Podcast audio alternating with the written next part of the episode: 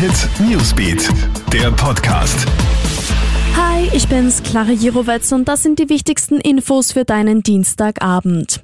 AstraZeneca könnte den Impfplan in Österreich ordentlich durcheinanderwirbeln. Ende dieser Woche wollte die EU-Arzneimittelbehörde ja eigentlich grünes Licht für den Impfstoff geben. Doch jetzt berichten deutsche Medien, dass es nur eine Zulassung für unter 65-Jährige geben soll.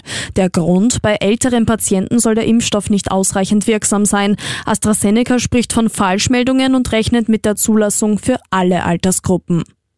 Die Skigebiete bleiben offen. Das hat Wirtschaftsministerin Margarete Schramböck heute einmal mehr betont.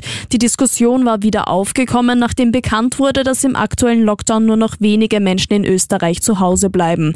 Trotzdem sollen die Skilifte in Betrieb bleiben. Auch das Ausüben des Eislaufsports sei weiterhin möglich, so Schramböck. Sie appelliert allerdings an die Wintersportler, sich an die Corona-Regeln zu halten.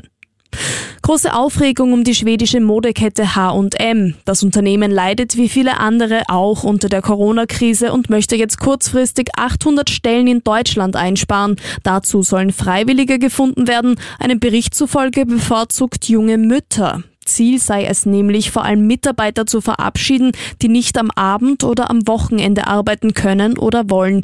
Und wenn sich nicht genügend junge Eltern finden, die H&M freiwillig verlassen, drohen Kündigungen. Alle Updates checkst du dir auch online auf KroneHit.at sowie stündlich im KroneHit Newsbeat. Dir noch einen schönen Abend. KroneHit Newsbeat, der Podcast.